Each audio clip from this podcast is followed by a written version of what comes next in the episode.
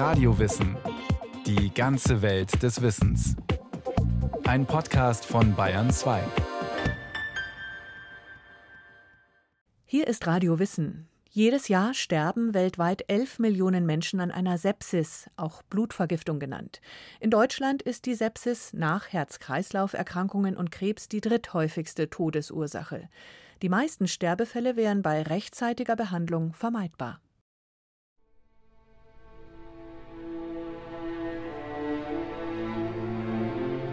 Halsschmerzen, Unwohlsein und Schluckbeschwerden. So begann die Mandelentzündung, die sich der Komponist und Dirigent Gustav Mahler 1910 zuzog und die nicht ausheilte, sondern immer wieder aufflammte. Gustav Mahler fuhr trotzdem nach New York, um seine Stelle an der Metropolitan Opera anzutreten. Am 21. Februar 1911 schließlich dirigierte er dort mit großer Kraftanstrengung sein letztes Konzert. Schüttelfrost, Fieber, Atemnot und allgemeine Erschöpfung plagten ihn. Aber die Ärzte wussten nicht, was ihm fehlte. Schließlich vermuteten sie eine Grippe. Als alle Therapieversuche nichts halfen, reiste der Musiker zurück nach Wien, in der Hoffnung, dort gesund zu werden. Doch der Krankheitsprozess war bereits unumkehrbar. Gustav Mahler starb am 18. Mai 1911 an einer Sepsis, umgangssprachlich auch Blutvergiftung genannt. Also das ist ein Versagen der Reparatursysteme des Körpers. Es ist nicht nur ein bösartiges Bakterium, das einen sozusagen überfällt, sondern es müssen auch die Reparatursysteme des Körpers versagen, damit daraus eine septische Infektion wird. Erklärt Professor Michael Bauer von der Uniklinik in Jena. Dass die Reparatursysteme des Körpers bei einer Infektion derart versagen, wie offenbar bei Gustav Mahler der Fall, kommt gar nicht so selten vor. Nach Schätzungen sterben daran jährlich ungefähr 11 Millionen Menschen weltweit. Und das nicht nur in den armen Ländern ohne ausreichende Hygiene und Gesundheitsversorgung, sondern auch in den entwickelten und wohlhabenden Staaten. Denn eine Sepsis entwickelt sich schleichend und wird deshalb oft zu spät erkannt. Sepsis ist die schwerste Verlaufsform einer Infektion, kann man sagen. Äh, und sie kann von nahezu allen Infektionen ausgelöst werden. Ob Mandelentzündung, Harnwegsinfekt oder Lungenentzündung. Aus nahezu jeder Infektion kann sich eine Sepsis entwickeln, erklärt Professor Konrad Reinhardt. Aber auch aus Dornenstichen, Schürfwunden oder OP-Wunden. Auslöser sind häufig Bakterien. Aber auch Pilze, Parasiten und Viren können eine Sepsis verursachen. Wieso bei manchen Menschen harmlos aussehende Ratscher lebensbedrohlich werden, während andere selbst aggressive Lungenentzündungen mit nahezu Superheldenkräften abwehren, das haben Wissenschaftlerinnen und Wissenschaftler bisher erst ansatzweise verstanden. Und dieser Mangel an Erkenntnis ist vermutlich ein entscheidender Grund dafür, warum auch in Deutschland durchschnittlich noch immer rund 75.000 Menschen an einer Sepsis versterben. Jedes Jahr.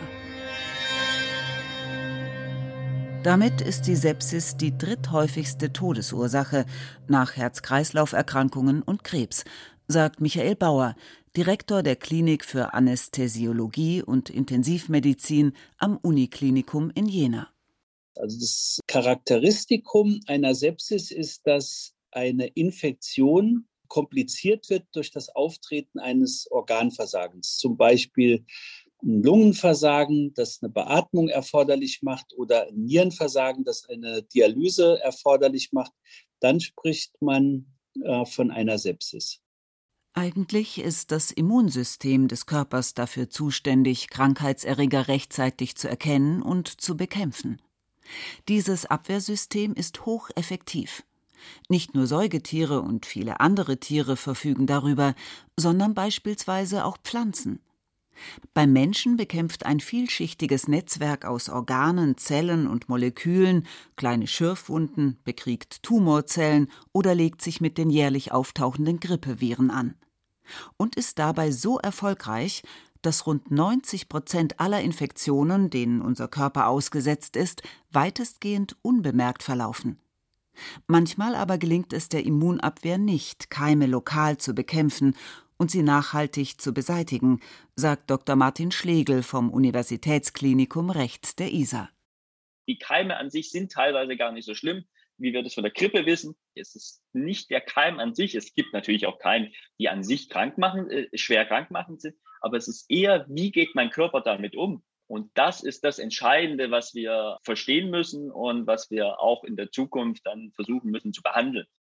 Denn das Ziel der Sepsis-Forschenden lautet, diese lebensbedrohliche Infektion in Zukunft weitaus erfolgreicher bekämpfen zu können, als das bisher möglich ist.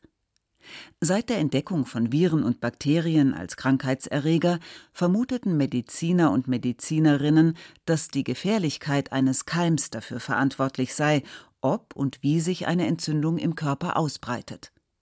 Obwohl die Sepsis bereits in der Antike der griechische Dichter Homer zum ersten Mal beschrieben hat, ist dieses bedrohliche Krankheitsbild dennoch jahrhundertelang nicht angemessen verstanden worden.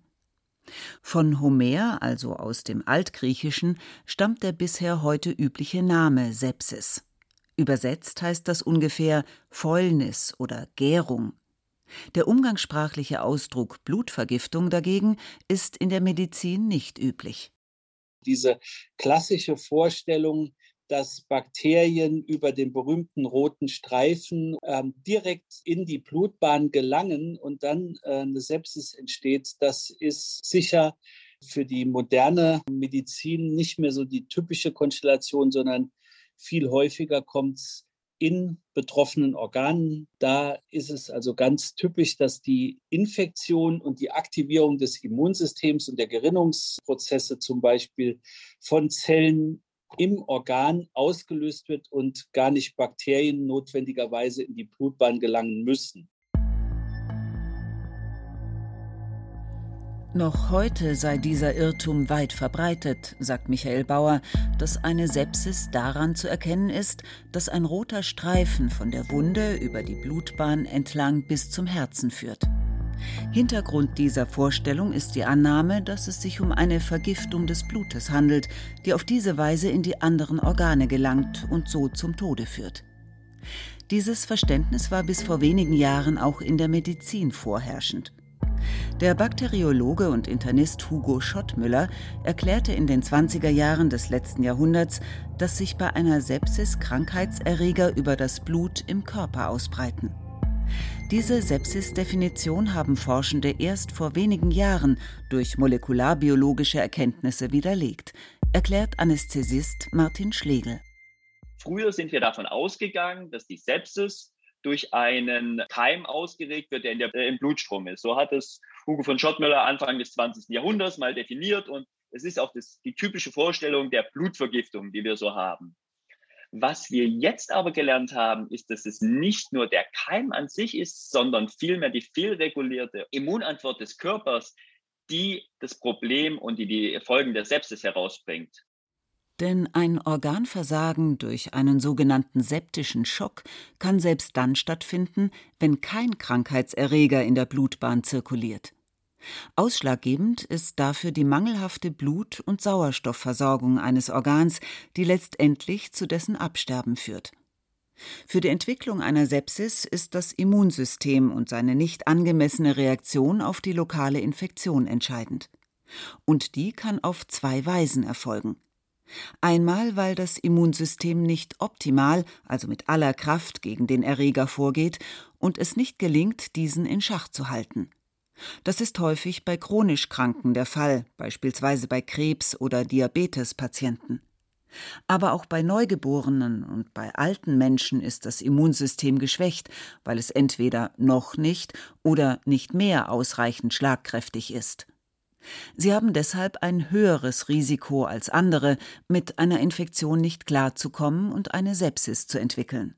Und im Alter ist das Immunsystem erschöpft, hat alles gelernt, aber es kann nicht mehr, weil die Stammzellen einfach mit der Regeneration teilweise nicht mehr ganz hinterherkommen und die neuen Zellen werden einfach langsamer gebildet und deswegen können wir nicht da aus dem, aus dem Vollen schöpfen. Manchmal aber passiert auch genau das Gegenteil. Dann reagiert die körpereigene Abwehr zu stark auf einen Krankheitserreger. In einem solchen Fall schüttet das Immunsystem extrem viele Botenstoffe aus, um die Entzündungen abzuwehren. Das sind die sogenannten Zytokine. Schickt der Körper aber zu viele dieser Zytokine los, dann entwickelt sich ein Zytokinsturm. Das ist eine Überreaktion des Immunsystems, die die lokale Infektion nicht eindämmt, sondern stattdessen derart verstärkt, dass sie unkontrollierbar wird. Ein Phänomen, das aktuell vor allem bei vielen Covid-Kranken beobachtet wird, die an der Krankheit versterben. Wie sich eine Infektion in einem Organismus entwickelt, ob sie sich zu einer lebensbedrohlichen septischen Komplikation entfaltet, lässt sich aber im Vorfeld nur schwer abschätzen. Äh, wir haben in den äh, letzten 30 Jahren ziemlich viel darüber äh, gelernt. Wir wissen, dass sobald eine Infektion anfängt, dass auch der Körper eine Bremse hat. Der versucht, die im überschießende Immunantwort zu bremsen und dadurch sicherzustellen, dass es nicht zu einer Überantwort kommt. Also nicht zu einem unkontrollierbaren Zytokinsturm. Hochkomplex und ineinander verschränkt reagieren die verschiedenen Bereiche des körpereigenen Abwehrsystems auf einen unerwünschten Eindringling. Die Organe, Zellen und Moleküle des Immunsystems greifen an, schicken Botenstoffe und regulieren zelluläre Prozesse. Das Problem ist, eine Sepsis kann sich ja aus ganz vielen verschiedenen Erkrankungen entwickeln. Da stecken wir momentan wahrscheinlich noch ein bisschen in den Kinderschuhen. Wir schauen uns die Sepsis an und haben ganz viele unterschiedliche Erreger. Wir schmeißen, werfen momentan alles zusammen. Die Sepsis, von der wir jetzt als Blutvergiftung oder auch auf der Intensivstation sprechen, das ist ja nur die Endstrecke. Denn auf die Intensivstation kommen die Menschen immer erst dann, wenn eine Sepsis bereits extrem weit fortgeschritten ist. Martin Schlegel arbeitet mit seiner Arbeitsgruppe Sepsis und Inflammation daran, die zellulären und immunologischen Abläufe bei einer Infektion zu verstehen. Sein Verdacht? Die bisherige Praxis, alle Sepsisverläufe über einen Kamm zu scheren, ist wenig hilfreich. Vielmehr müssten die unterschiedlichen Sepsisabläufe je nach Krankheitserreger gesondert betrachtet, analysiert und auch behandelt werden, so der Anästhesist.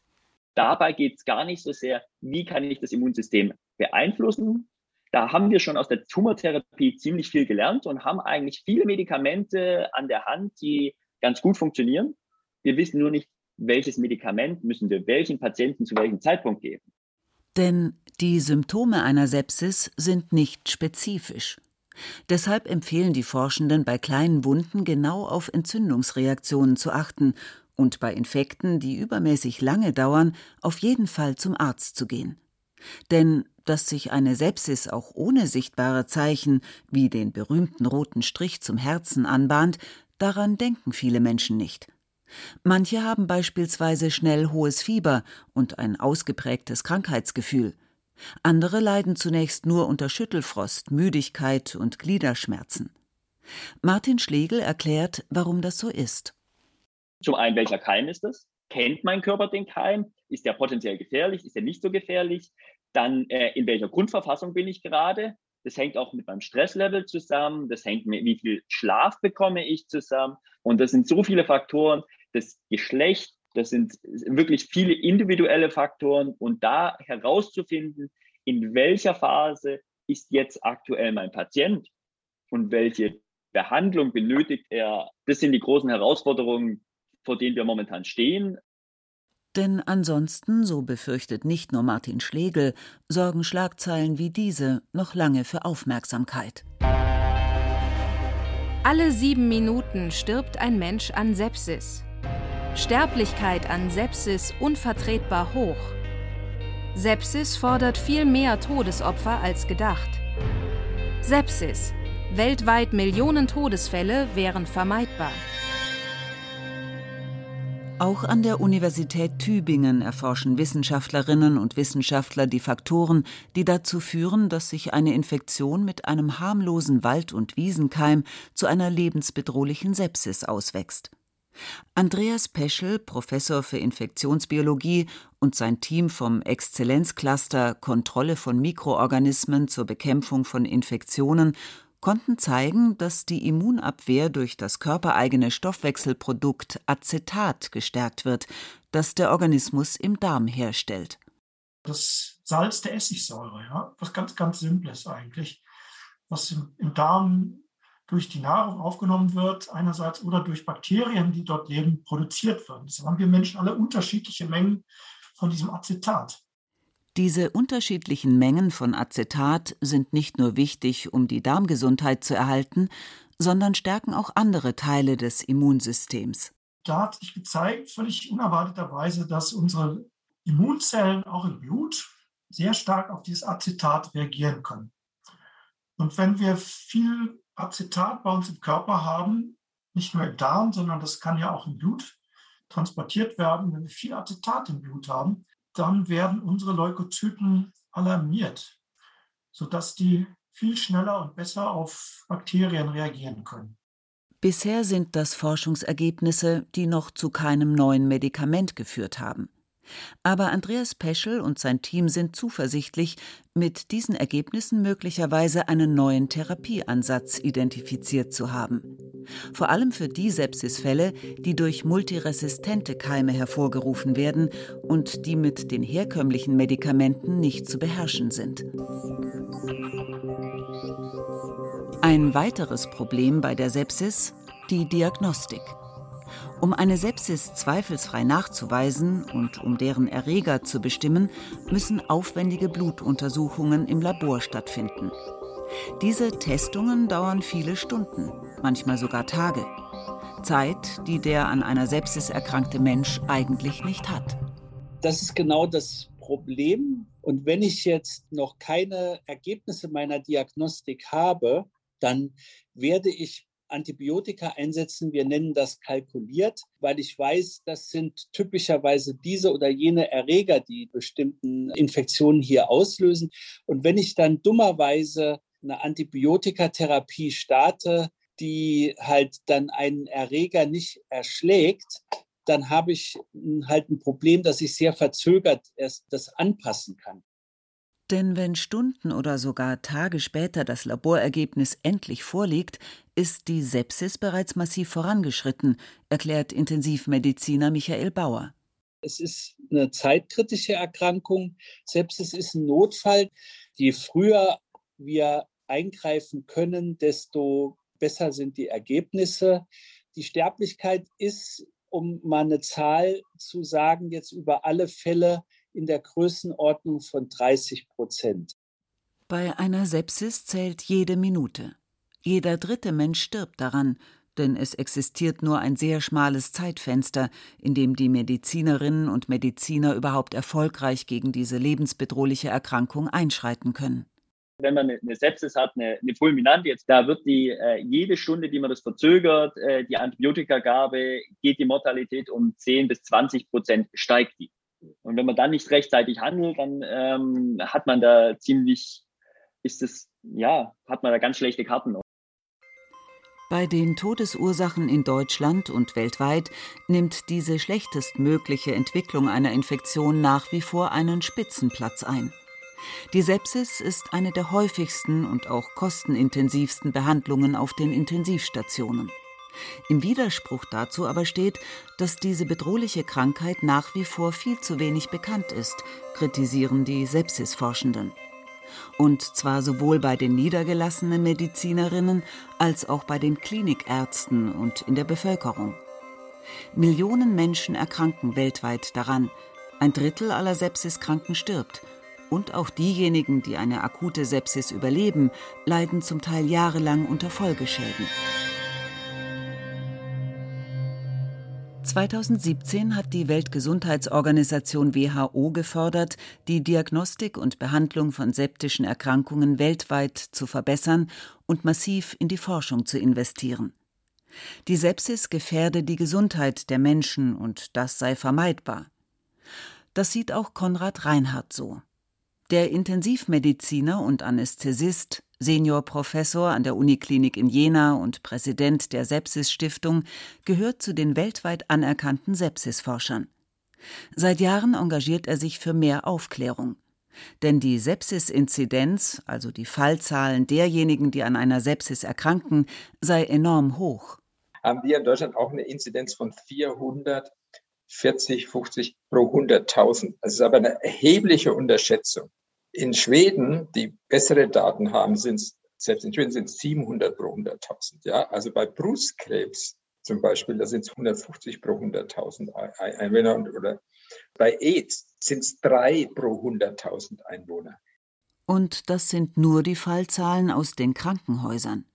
Alle Menschen, die in Alten- und Pflegeheimen oder zu Hause an einer Sepsis sterben, sind von dieser Statistik nicht erfasst, betont Konrad Reinhardt.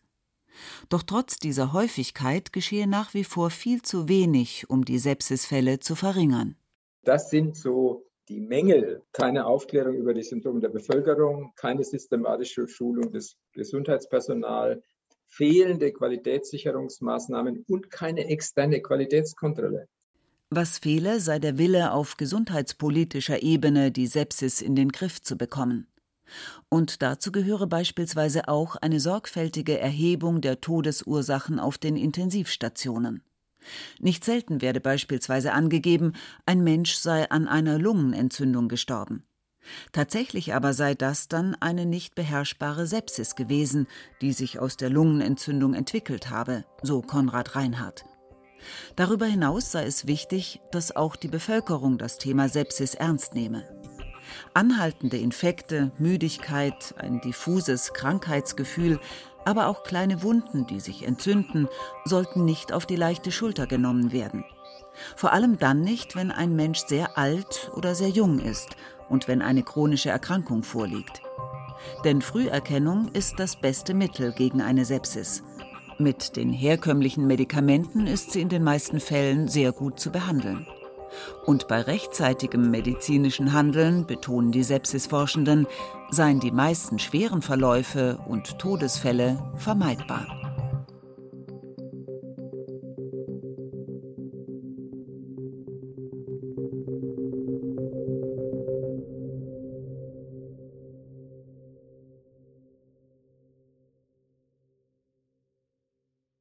Wie gefährlich eine Sepsis sein kann und wie wichtig es ist, schnell zu handeln und die Symptome frühzeitig zu erkennen, hat Daniela Remus in dieser Radio-Wissen-Folge deutlich gemacht. Vielleicht interessiert Sie ja auch, wie intensiv Viren unser Leben beeinflussen, und zwar nicht nur als Krankmacher. Gerne reinhören in die Folge Viren, Killer und Lebensretter in der ARD Audiothek und überall, wo es Podcasts gibt.